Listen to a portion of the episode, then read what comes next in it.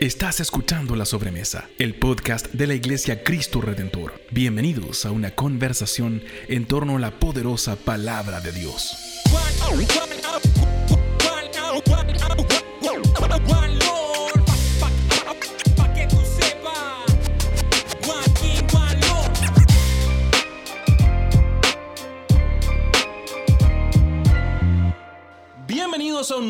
Episodio de La Sobremesa. En el día de hoy estamos celebrando la entrada, el comienzo de una nueva temporada, número 5, junto con el pastor Juan Esteban Saraya. ¿Cómo está, pastor?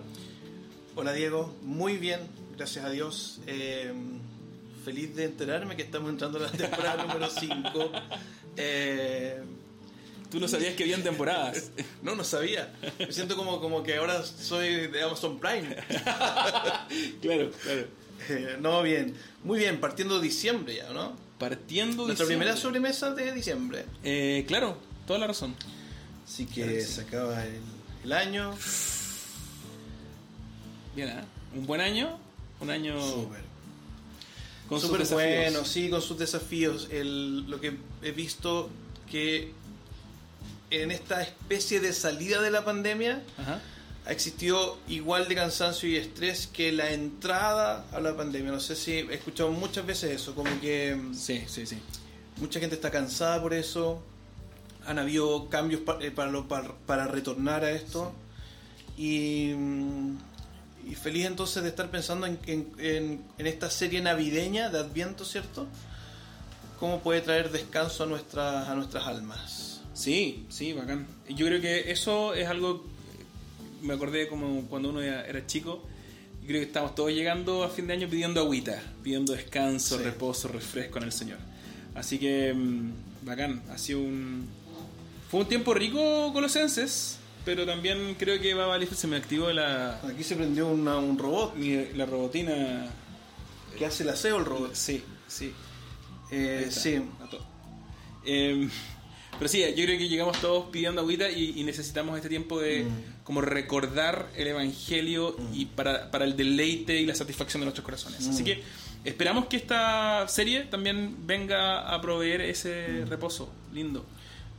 Serie llamada La serie se llama La promesa de la Navidad eh, y son cinco sermones, si no me, si no me recuerdo mal, o cinco o seis, eh, que nos van a acompañar desde la primera semana de Adviento para Ñuñoa y hasta eh, la última semana que es inmediatamente posterior a, a Navidad. Sí, el... Qué lindo el tiempo de Adviento. ¿Sí? Eh, este último tiempo he estado hablando, por ejemplo, con, no sé, con Luke Foster, eh, con otros amigos de Inglaterra, y ellos miran el tiempo de Adviento y dicen, ustedes no tienen ni idea lo que es celebrar Navidad, dicen. Porque parece que en otros países, ¿cierto?, Sí. del otro hemisferio, eh, en invierno Navidad es un acontecimiento que parte quizá en noviembre, cuando el invierno ya empieza como a acercarse. Sí. Eh, para ellos es eh, algo mucho más vivido, o sea, experimentado mucho más intensamente que nosotros. Y yo me acuerdo de, ahora sí que voy a parecer viejo, de eh, Mampato, Mampato, Yogu. o y Hugo- Hugo y Mampato. Ellos tenían un, un eh, Temo Lobos, que es el autor de Mampato, eh, tenía como la imagen de un viejo vascuero que aparecía con, con ojotas. Ah, buenísimo, me gusta. Yo justo iba a decir eso, que claro, siempre homologamos tratamos de como agarrar estas imágenes navideñas eh, del hemisferio norte, donde está en invierno, nevando, y aquí estamos, pero muertos de calor la noche de Navidad. Las mamás o los, los cocineros, que normalmente son las mamás en nuestra cultura, pero los cocineros de nuestra familia, la casa está pero calientísima, ya no más en, el- en- en la tarde de Navidad, en la tarde de Nochebuena, porque están cocinando y la cuestión está pero... Ah, no, sauna. Sí, los niños tratando de que no corran para que, para no, para que no queden todos transpirados. Exacto, exacto. Sí, yo creo que deberíamos hacer eh, algo como una Navidad en la piscina o algo así aquí. Sí, yo creo que deberíamos hacer algo Sería más diferente. cómodo. Sí.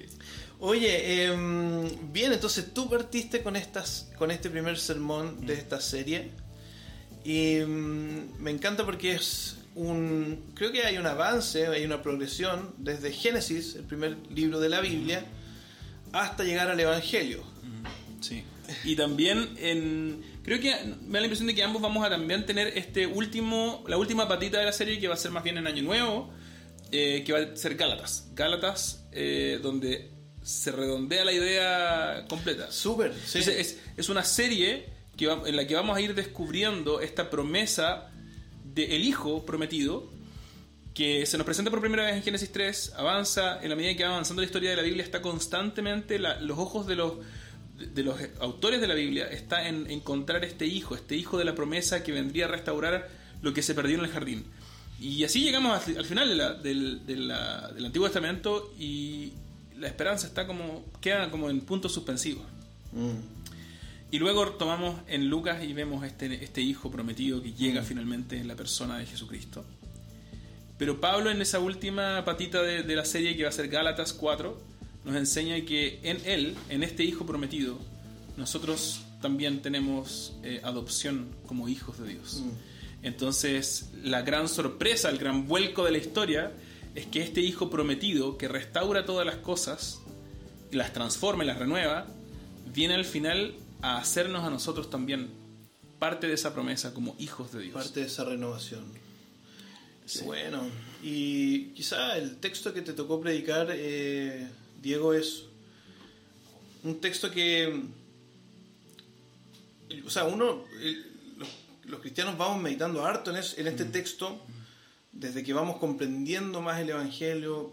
eh, yo debo reconocer que también lo he, he- he predicado de ese texto, eh, he hecho estudios bíblicos de ese texto, he compartido ese texto con matrimonios en la preparación matrimonial y siempre hay algo nuevo de ver eh, de lo que pasó en Génesis 3, que es como lo que llamamos la caída, ¿cierto? Sí. Eh, la caída y dentro de toda esta caída hay un, hay un destello eh, de esperanza súper potente.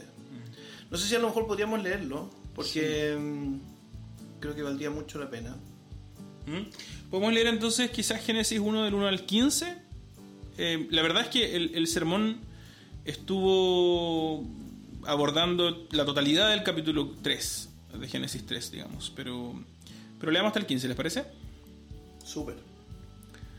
¿Quieres que lo lea yo? Sí. Dice así. Voy a leer NBI por ser la versión que ocupamos en nuestra iglesia. La serpiente era más astuta que todos los animales del campo que Dios el Señor había hecho. Así que le preguntó a la mujer, ¿es verdad que Dios les dijo que no comieran de ningún árbol del jardín? Podemos comer del fruto de todos los árboles, respondió la mujer. Pero en cuanto al fruto del árbol que está en medio del jardín, Dios ha dicho, no coman de ese árbol, ni lo toquen, de lo contrario morirán. Pero la serpiente dijo a la mujer, no es cierto, no van a morir. Dios sabe muy bien que cuando coman de ese árbol, se les abrirán los ojos y llegarán a ser como Dios, conocedores del bien y del mal. La mujer vio que el fruto del árbol, del árbol era bueno para comer y que tenía buen aspecto y era deseable para adquirir sabiduría, así que tomó de su fruto y comió. Luego le dio a su esposo y también él comió. En ese momento se les abrieron los ojos y tomaron conciencia de su desnudez. Por eso, para cubrirse, entretejieron hojas de higuera. Cuando el día comenzó a refrescar, el hombre y la mujer oyeron que Dios el Señor andaba recorriendo el jardín. Entonces corrieron perdón, a esconderse entre los árboles para que Dios no los viera.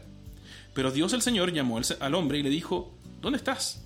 Y el hombre contestó, Escuché que andabas por el jardín y tuve miedo porque estoy desnudo. Por eso me escondí. ¿Y quién te ha dicho que estás desnudo? le preguntó Dios. ¿Acaso has comido del fruto del árbol que yo te prohibí comer? Él respondió, La mujer que me diste por compañera me dio ese fruto, y yo lo comí. Entonces Dios el Señor le preguntó a la mujer, ¿qué es lo que has hecho? La serpiente me engañó, y yo comí, respondió ella. Dios el Señor dijo entonces a la serpiente, por causa de lo que has hecho, maldita serás entre todos los animales, tanto domésticos como salvajes. Te arrastrarás sobre tu, vientre y come- comerás polvo todos los días de tu vida. Pondré enemistad entre tú y la mujer, entre tu simiente y la de ella. Su simiente te aplastará la cabeza, pero tú le morderás el talón. Dejémoslo hasta ahí. Esto es palabra de Dios. Muchas gracias, Señor. Eh, bueno, ¿cómo fue tu primer acercamiento, Diego, a este pasaje que em, en general imagino también por, el cual has eh, caminado, has visto, has meditado varias veces. Sí, pues es uno de esos pasajes que yo creo que mm, describe uno de los episodios más clásicos, más recorridos, más y también más fundamentales para la cosmovisión cristiana. Entonces, probablemente es uno de esos pasajes que hemos escuchado predicar muchas veces y, yo me acuerdo que tuve que escribir un ensayo en el CEP de este texto. Em, entonces, el primer acercamiento fue eh, un poco como a mis espaldas, dejando atrás en un sentido esas presuposiciones de qué es lo que se está diciendo en el texto. Mm. Hay harto de, eso que, es como, mm. como que ya hemos escuchado este texto para probar ciertos puntos teológicos. ¿Y qué tal si, como tratar de decir, ok, pero ¿qué dice el texto por sí mismo? Si no lo quiero ocupar para decir algo yo. Mm.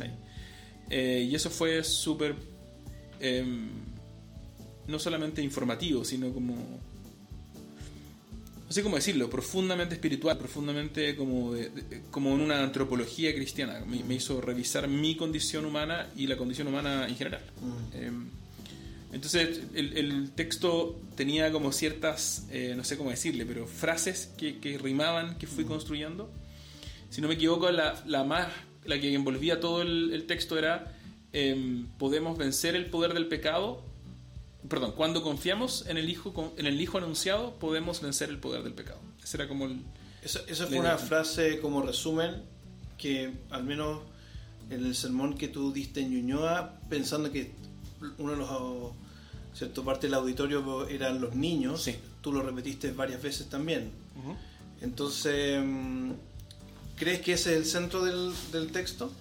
Sí, creo que ese es el centro del texto.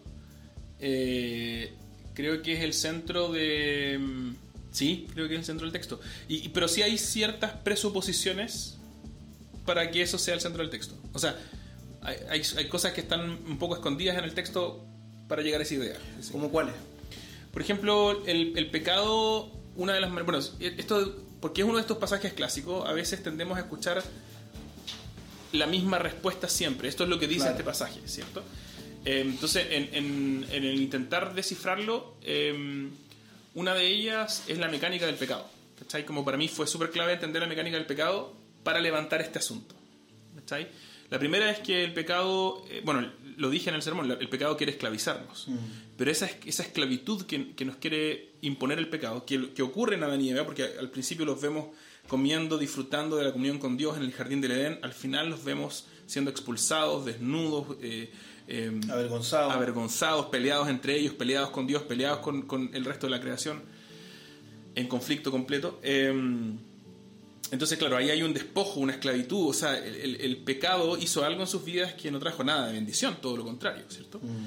Em, y la manera, la mecánica que ocupó, por decirlo de alguna manera, el pecado, pero en este caso Satanás, es, en primer lugar, mentirles respecto de Dios, hacerles creer mentiras acerca de Dios, y en segundo lugar, hacerles creer que lo que están buscando, que Dios es el que puede proveerlo, lo pueden encontrar en otro lugar que no es Dios. Entonces, en, primer lugar les dijo, Dios no les deja comer nada. O sea, en otras palabras, lo que le estaba diciendo, eh, perdón, en, me acuerdo bien, creo que es el, comienzo del texto, eh, cuando le dice, eh, claro, el versículo 3 no, pero el 2 dice, ¿es verdad que Dios les dijo que no comieran de ningún árbol del jardín? O sea, lo que está diciendo, ¿es verdad que Dios les dijo que tenían que morirse de hambre? ¿Es verdad que Dios los quiere matar de hambre? Eh, mentira, mentira. Entonces, primero les hace creer mentiras acerca de Dios. Eh, ¿Cierto? Dios no quiere lo mejor para ti. Dios es un Dios que no está buscando tu bienestar. Y en segundo lugar, les hace, les trae esta ilusión de algo que les puede proveer lo que ellos necesitan pero que no está con Dios, es ir en una dirección contraria a Dios. Entonces ahí les dice lo que ustedes necesitan en realidad es comer ese árbol que Dios les prohibió. Mm. Es buscar la salida de aquí, porque así ustedes van a realmente ser eh, como Dios dice, en el fondo eso es lo que están buscando, satisfacción. Mm. Entonces, em, el pecado tiene esas dos, esas dos dinámicas, siempre, y lo ha tenido desde entonces. Entonces, creo que entender eso nos lleva a la conclusión de que el pecado me quiere esclavizar y por eso es tan importante y tan como disonante, es como una, un destello de luz en medio de la oscuridad, ese versículo, esa promesa tan impresionante en un contexto de maldición que dice, bueno, pero saldrá un hijo de mujer que aplastará la cabeza de esta serpiente.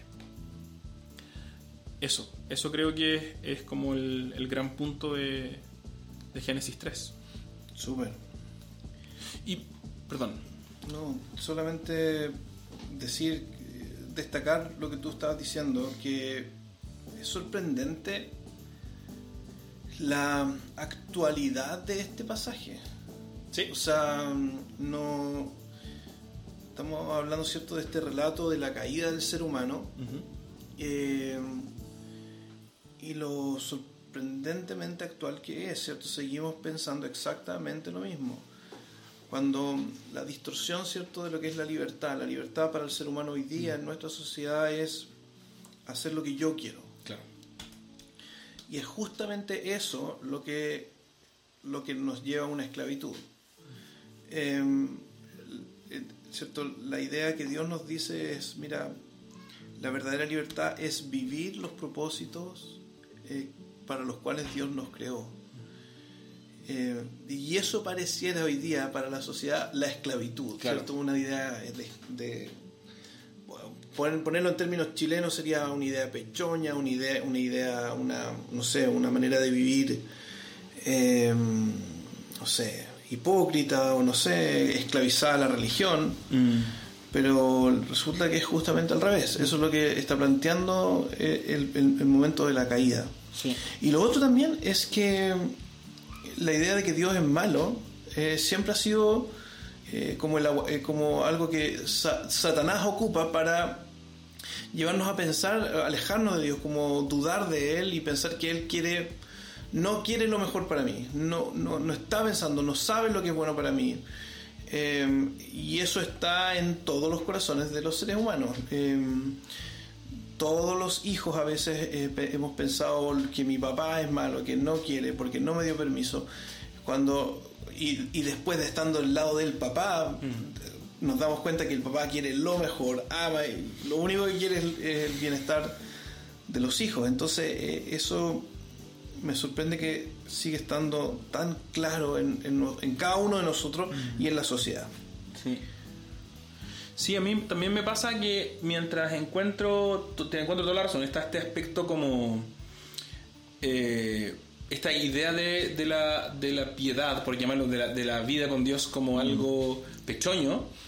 Eh, pechoño la palabra. Pechoño, como, como religioso, ¿cierto? Medio legalista. Eh, si alguien sabe dónde viene la palabra pechoño, pechoño. no sé, yo creo que a lo mejor de golpearse en el pecho, no sé, probable. Em, pero bueno, está esa idea, pero también creo que hay algo en el pasaje que es súper importante y que es que nuestra disposición cultural quizás hacia la palabra pecado o la idea del Génesis 3 tiene que ver con conducta, ¿cierto? Tiene que ver con... Mm. El problema del pecado es cuando yo peco, o sea, esto, incluso en la iglesia muchas veces escuchamos, ¿esto es pecado? O, la mm. gente nos pregunta, ah, pero, pero tomar un trago es pecado, mm. bailar es pecado, no sé, ese tipo de preguntas enfocadas en una conducta, en un acto, en una acción concreta. Y parece que en Génesis se nos habla de una disposición del corazón que brota en una, en una conducta o en un acto concreto, pero la, el acto no es el problema y, por lo tanto tampoco la solución. Es algo más profundo, es una disposición del corazón donde, creemos mentiras acerca de Dios y donde pensamos que lejos de Dios podemos encontrar satisfacción para nuestros corazones. Yo creo que esa definición calza mejor con, con lo que la Biblia nos enseña acerca del pecado es, un, es una sed de Dios que estamos buscando saciar sin Dios. Mm. Y eso sin duda, esa, eh, porque es una, es una búsqueda absurda, es una empresa absurda, nos lleva a, a, dañar a los que están alrededor. Mm. ¿Y por, por, qué una de las cosas que pasa en este texto es que Dios les ha advertido, ¿cierto? Si, si comen de ese árbol morirán. Y, pareciera que, eh, o, he escuchado un par de veces como, oye, pero si se equivocaron, comieron del árbol, ¿cierto? Comieron de, de ese fruto.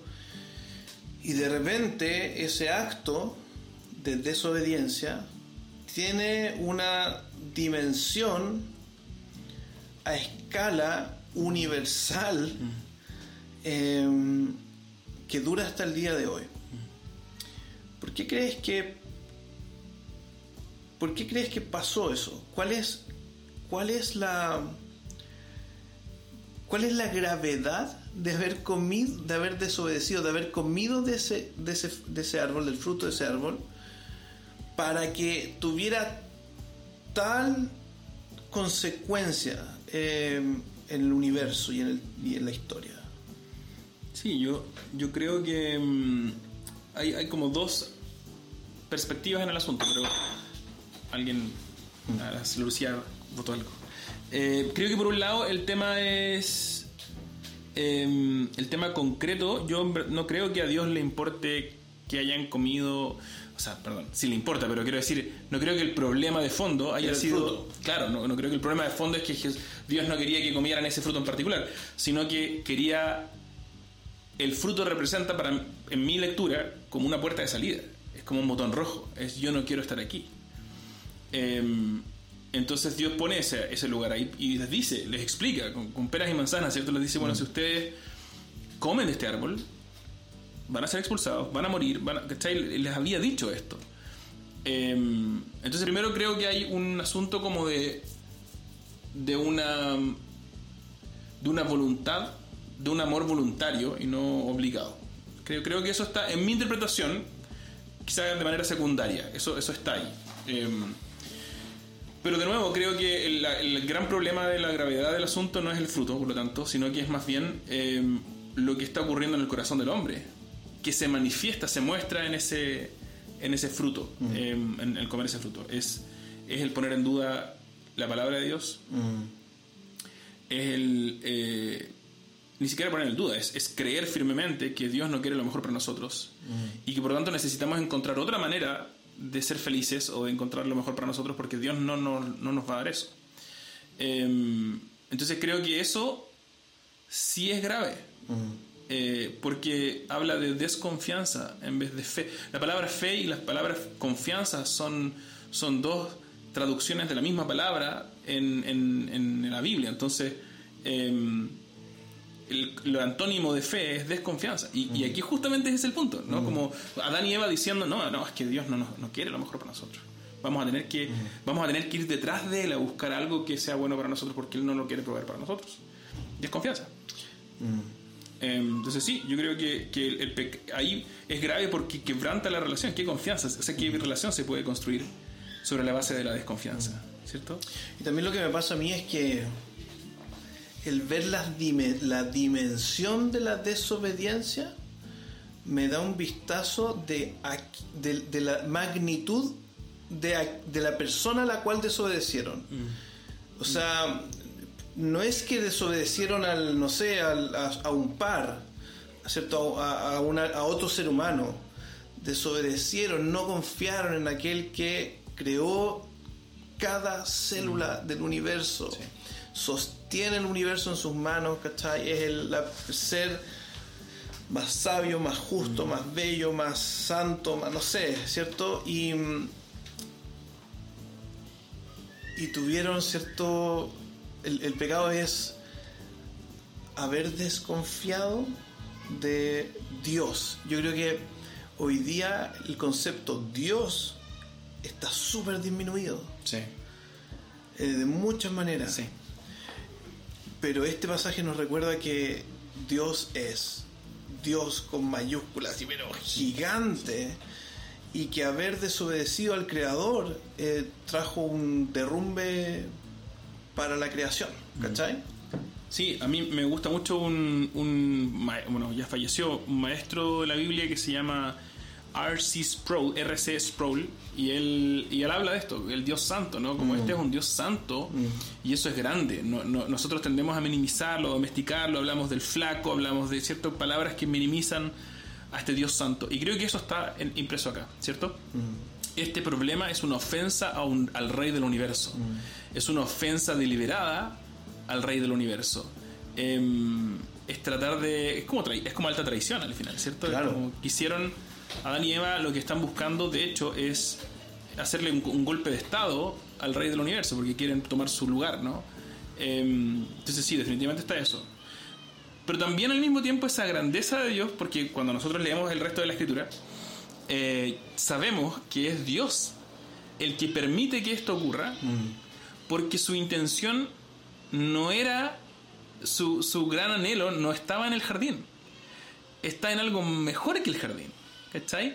Eh, ese estaba en, en- en- un cielo nuevo, una tierra nueva, con Jesús en el centro, con nosotros hijos, no solamente amigos, sino hijos, Eh, estando allí porque queremos estar allí, ¿cierto? De, de alguna manera no recordando lo malo, pero de otra manera recordando cuánto necesitamos a Jesús, cuántas veces Él nos probó nuestra necesidad de Él, y estando en el cielo diciendo, oh Señor, yo quería estar acá, siempre estuve, fui creado para estar acá, quiero estar acá, nunca quiero salir de acá, nunca quiero tomar ese, esa puerta de salida.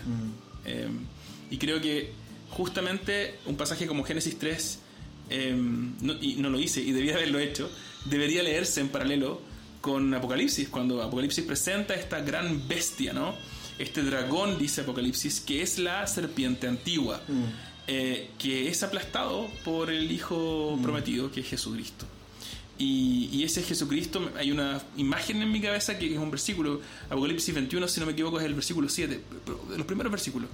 Y, y esta, ima- esta imagen de estar ahí, en este lugar precioso donde cantan, ¿cierto? Aleluya y alabanzas, y en un momento eh, el, el- el- el apóstol Juan dice, eh, y, y- y él, Dios, ¿cierto? Jesús, secará toda lágrima de sus ojos. Y eso me hace pensar a mí que, porque no es solamente que él va a pasar su dedo y me va a secar la lágrima, sino que todas mis lágrimas, todos mis dolores, todas mis penas, todas mis frustraciones y angustias, voy a estar ahí abrazado por Jesús y, y mi conclusión va a ser todo valió la pena por estar aquí. ¿Cachai? Como ese, eso es, para mí el concepto de secar la lágrima, todo esto valió la pena por estar aquí. Y eso es lo que Dios sabe de antemano, antes de nosotros, y es lo que es para donde Dios va. Entonces creo que sí, está ocurriendo una bomba atómica, la gran bomba atómica de la historia de la humanidad. Pero Dios lo permite porque está pensando en algo más glorioso que el jardín. Eso es súper importante. Súper importante porque hoy día en la sociedad y, y conversaciones con mis hijos, ellos me han llegado a preguntar, papá, ¿por qué si Dios sabía, siendo, siendo Dios, sabía lo que iba a suceder, sabía que íbamos a pecar, sabía que eso iba a traer consecuencias, sabía que eso iba a implicar que Jesús muriera en la cruz, ¿por qué lo hizo? Y la respuesta es justamente la que tú estás dando, porque también sabe todo lo que viene después. Eh, sabe, sabe y, y- y él decidió en su perfecto conocimiento de todas las cosas que era bueno que pasara todo lo que ha pasado. Eh, y siendo nosotros eh, ¿cierto? limitados en nuestro entendimiento, conocedores de las cosas bien, en forma muy, muy, muy parcial, a veces nos cuesta mucho entender eso. Sí. Oye Diego, ¿y cómo estructuraste este sermón? El sermón tuvo dos puntos nomás. Eh, De nuevo, todo con rimas. Lo usé así también en Vitacura cuando predicamos más bien para adultos. Pero eh, el punto uno fue. eh, bueno, el, el sermón se llamó La Navidad vence el pecado. Porque estamos en esta serie de Adviento. Y esta promesa de Navidad, ¿cierto? Porque lo que está prometiendo el Señor en Génesis 3.15 es la Navidad. Un día vendrá un hijo que nacerá de una mujer y traerá el consuelo para el mundo, ¿cierto? Traerá la solución al gran problema del mundo. Eh, entonces, la Navidad vence el pecado y, los dos puntos fueron, en primer lugar, el pecado. eh, ¿Cómo fue la, la rima? Era. eh, bueno, el pecado. Pero en el fondo, el pecado quiere esclavizarnos. Ah, el pecado quiere hacernos sus, quiere hacernos sus esclavos. Sí, creo que eso. Eh, Porque el pecado quiere hacernos sus esclavos, sí. Y el punto dos era. eh, el Hijo amado nos ofrece algo mucho mejor que el pecado. Entonces, esos son los dos puntos. En primer lugar, el pecado y nuestros anhelos. Eso- a eso me refiero con el pecado, no con una conducta, no con, con hacer algo malo. Con nuestro corazón, estos deseos desordenados que en vez de llevar a Dios, llevamos a- al trabajo, al dinero, al, al anhelo de tener una pareja que no tenemos o que no es nuestra pareja y queremos otra. Eh, tantas cosas que, que nosotros Juan Calvino lo citaba en, en Vitacura. Juan Calvino decía, nuestro, el corazón humano es una máquina de hacer ídolos, una fábrica de hacer ídolos. Fábrica. Y tiene toda la razón, porque somos tan creativos para producir maneras de buscar lo que Dios nos ofrece, pero sin Dios. No Mm. queremos que Dios nos dé eso, queremos que venga de otro lado, nuestro mérito, de tantas cosas. Eh, entonces, por un lado eso, y por otro lado esa satisfacción que Jesús nos ofrece, que es mucho mejor que lo que nos ofrece el pecado. Nos hace libres, no- no- nos ofrece mucho más generosamente. Eso, esos son los dos, los dos puntos de las dos secciones.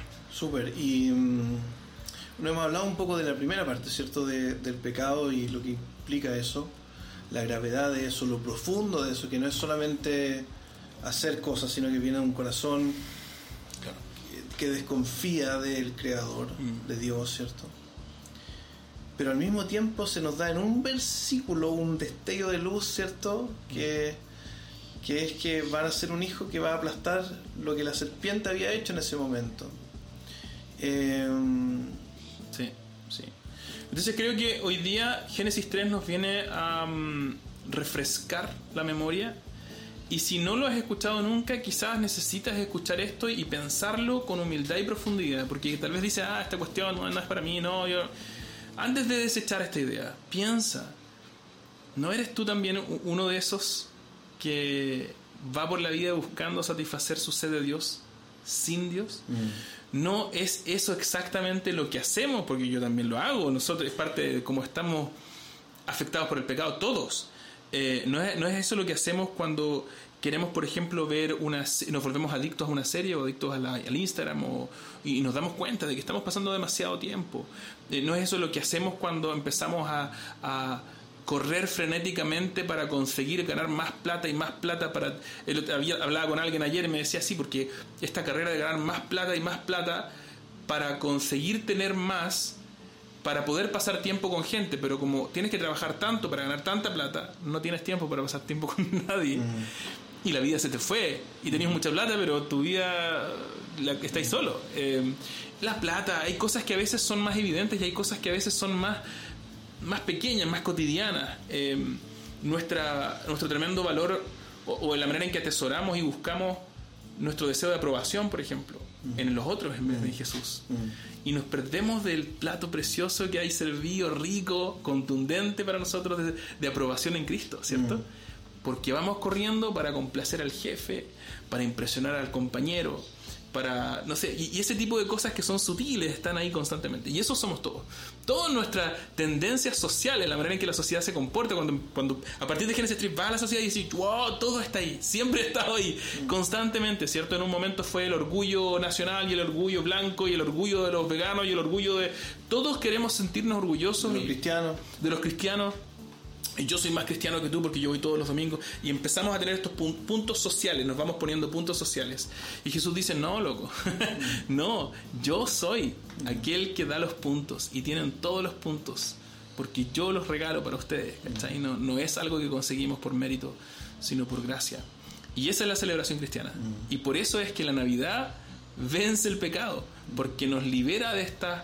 De estas eh, ¿cómo, cómo se llaman? Estas ruedas de hámster, de correr frenéticamente para conseguir las migajas de aprobación o de, no sé, de, de- de sentirnos amados. A veces andamos, pasa mucho que andamos corriendo por conseguir, sentirnos un poquito amados, bien hecho, hoy nos sentimos amados, ¿cierto? Y Jesús nos dice, tú, estas son las palabras de, de Dios aplicadas que son para su Hijo y por lo tanto después son aplicadas para nosotros. Tú eres mi Hijo amado y en ti me complazco. Esas son palabras de, de- de Dios en el, en el momento del bautizo de Jesús.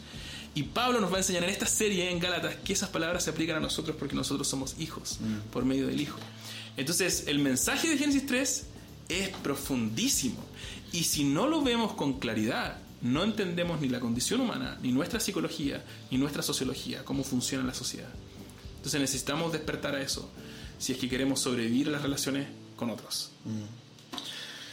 Bacán, sí, y también hay algo que, que siempre ha estado y que me gustaría también decirlo en, en esto, en esta conversación que me lo hiciste recordar mientras hablaba, hablabas, es que eh, hoy día la sociedad nos hace, nos ha hecho pensar que los problemas del ser humano vienen de afuera Mm.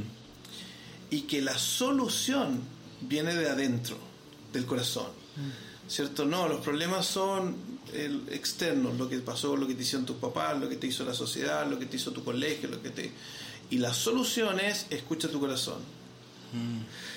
Y Génesis 3 nos dice todo lo contrario, dice, no, el problema viene del corazón. Y Jesús lo dice después en el Evangelio de- de Marcos, dice eh, en Marcos capítulo 7, ¿cierto? Dice, ahí hay un problema muy fuerte, ¿cierto? Es como un corazón que está eh, contaminado, contamina al hombre, viene de adentro. Y la solución viene de afuera. Van a ser un hijo. El hijo de una mujer va a revertir esta historia. Y eso, si lo, si lo pensamos, es súper potente. Porque hay gente hoy día que vive pensando que la solución viene de adentro, de, de ellos mismos. Sí. Y no lo han, en- no han encontrado la solución. Yo recuerdo hace unos años atrás, en una Navidad, un gran amigo mío, eh, que hoy día es mi compadre, ¿no? Así que, ¿Quién es? No, tenía harto compadre, así que difícil. Harto, harto. Eh, llegó sin conocer a Jesús, un joven, ¿cierto? Eh, y me dijo, escuchó el sermón de Navidad y dijo yo, he ido a este especialista, a este no sé qué, he probado con, con esta droga, he probado con este tipo de cosas y todavía no encuentro la solución. Y Navidad, y en la Navidad tú me estás recordando que la solución viene de afuera. Y él me terminó ese sermón y él me dijo, eh, Juan Esteban, yo necesito entender quién es Jesús. Y días después él se él conoció a Jesús así de una manera personal, se arrepintió, confió en Cristo y empieza una transformación en su vida que, que, que ha sido totalmente diferente a todos sus otros intentos, ¿cachai? Porque la gente se da cuenta que necesita Sí, sí.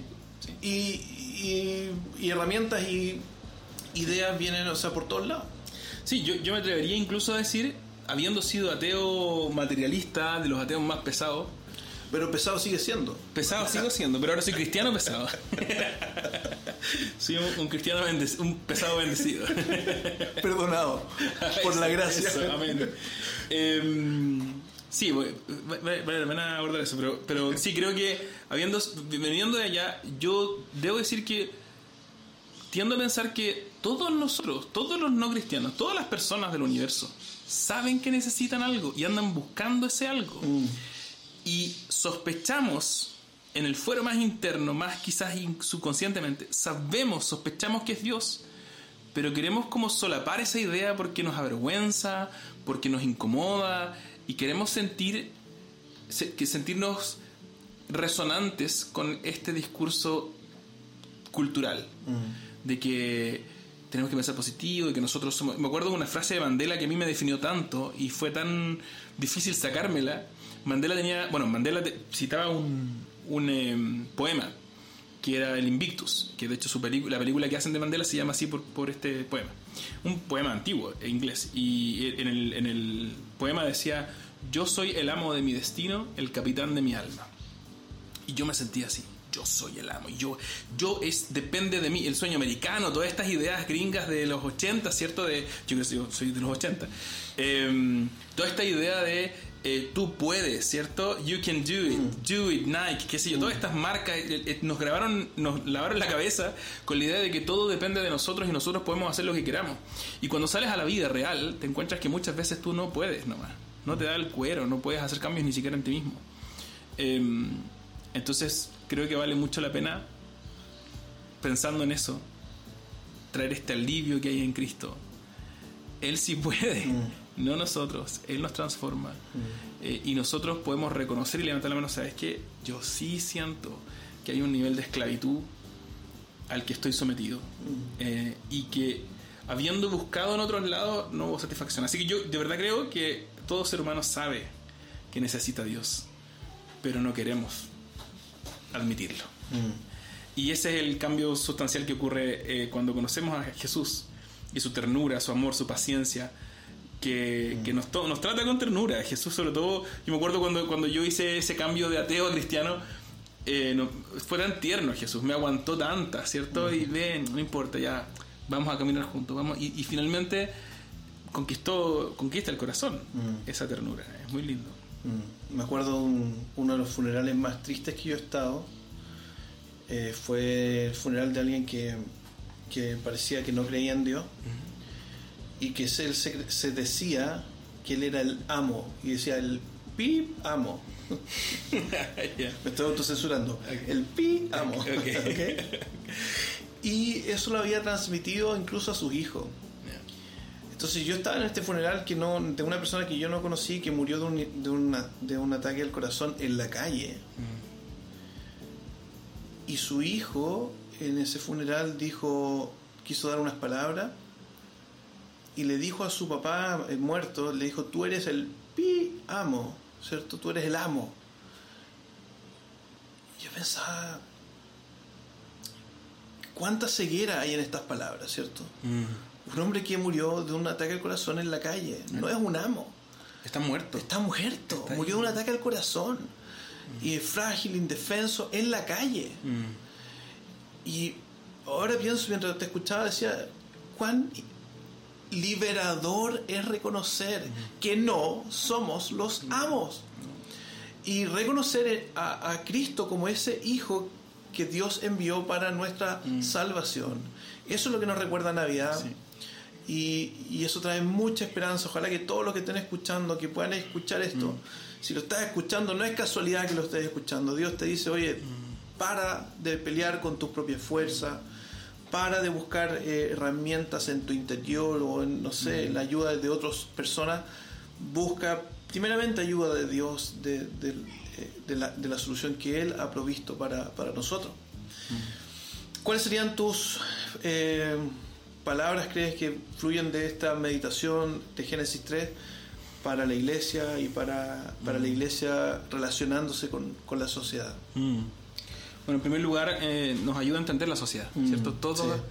Hay, hay una canción de Bob Dylan que dice algo así. eh, Probablemente estoy citando mal, así que si hay algún rockero que me quiere corregir, me puede hacerlo después. Eh, pero creo que dice como algo así como todos vivimos para algo, todos eh, trabajamos para alguien.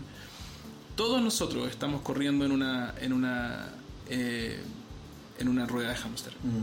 La pregunta es cuál. La pregunta es a dónde lleva. Todos vamos corriendo. ¿Cuál es esa carrera? ¿En qué termina esa carrera? ¿En el auto nuevo? ¿En la casa nueva? ¿En el matrimonio? eh, ¿En que quiero tener una familia? Y, y- y- hay una carrera subyacente a esa, que es la, la visible. La aprobación, sentirme amado, sentirme que pertenezco. Y muchas de las cosas que vemos en la sociedad hoy día tienen que ver con esas cosas. Entonces es, es una lectura doble. Por un lado, entender con esa, como Jesús decía, ¿no? como eh, mansos como palomas, pero, pero como suspicaces como serpientes. Eh, creo que por un lado está ese aspecto de, de mirar con generosidad y decir, wow, en el fondo, todos nosotros seguimos siendo esos niñitos chiquititos, carentes, anhelando que alguien nos haga un cariño, que alguien nos diga te acepto, que alguien nos diga te amo. En el fondo, todos estamos todavía pegados ahí, ¿cierto? En nuestra infancia de carencia, experimentando y tratando de lidiar con esas carencias. Y eso debería romper nuestro corazón. Debería como traer un profundo sentido como de, de- de- de misericordia, de, de la necesidad profunda del ser humano. No es cuando decimos el ser humano necesita a Jesús, no estamos, no son palabras ligeras. No estamos hablando de que necesitamos a Jesús para que nuestro país tenga una, una administración pública más eficiente, Claro. hermano. Estamos hablando de que nosotros en nuestro foro interno necesitamos nuestras carencias profundas. Nuestros rollos con nuestros papás, nuestros rollos con nosotros mismos, tienen que ver, son satisfechos en Cristo. Y por otro lado, entonces, al mismo tiempo, leer la, la cultura con una profunda desconfianza. Cuando alguien se nos presenta como fuerte, cuando alguien se nos presenta como un candidato, ¿cierto? Que son buenos en todo, nosotros sabemos que no. Nosotros sabemos que somos todos hombres y mujeres afectados y afectadas por el pecado. No hay justo ni un uno. Todos queremos reemplazar a Dios en nuestra carrera por alimentar o, o proveer para nuestras carencias, incluyendo a los candidatos, incluyendo a nuestros ídolos. Eh, Entonces vivimos una vida con los ojos mucho más abiertos, más suspicaces, más, más lúcidos pero al mismo tiempo viendo a esas personas con mucha, mucho amor, mucha Muchas gracias. Muchas gracias. Eh, lo que está ocurriendo, esos, esos grandes discursos de grandeza y a veces imposición y violencia, eh, no estoy hablando de nadie, de nadie en particular, estoy hablando en general, ¿cierto? De la experiencia humana, cuando vemos un esposo que gritonea a su esposa, cuando vemos una esposa que se queja constantemente, o, o cosas que ocurren en el día a día de la, de la vida, eh, un jefe impositivo, un empleado que se queja o que, o que habla mal, o que, o que el bullying en los niños, lo que está gritando Mm, es la carencia, es necesito a Jesús y no lo tengo. mm. Esa, esa es la creencia. Y esa va a ser la canción que vamos a cantar toda la vida si no nos encontramos con Jesús. Súper. Gracias. Que esta Navidad entonces, en esta serie que estamos comenzando, sea un tiempo de reencontrarse. Queridos auditores, les mandamos un abrazo afectuoso. Lamentablemente, por problemas técnicos, tuvimos que dejar de grabar en esta parte del audio. Nos despedimos de todas maneras, les mandamos un abrazo afectuoso y les damos la bienvenida a esta nueva serie, La promesa de la Navidad. Esperamos que todos crezcamos y disfrutemos juntos en el poder de la palabra de Dios. Nos vemos la próxima semana para un nuevo episodio de La Sobremesa.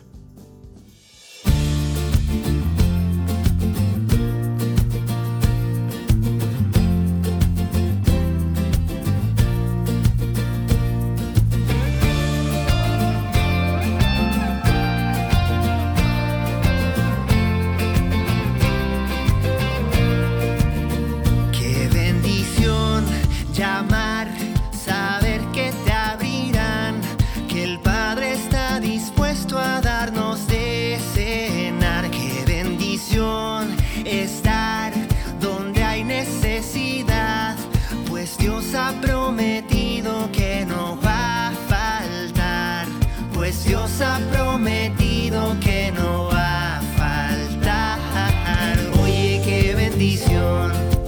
Oye, qué bendición. Oye, qué bendición. Gracias, Señor. Sea yo bendición. Sea yo bendición. Sea yo bendición. Lleve tu amor. Lleve tu amor. Gracias por escucharnos.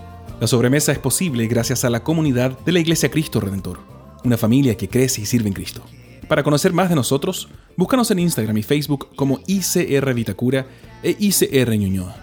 Agradecemos a los músicos que han dispuesto generosamente su trabajo para colaborar con nuestro podcast. Nuestra canción de introducción es One Lord, del artista urbano Elemento, y nuestra canción de cierre es Qué bendición, del músico viñamarino Martín Montenegro. Puedes escuchar más de su trabajo en Spotify.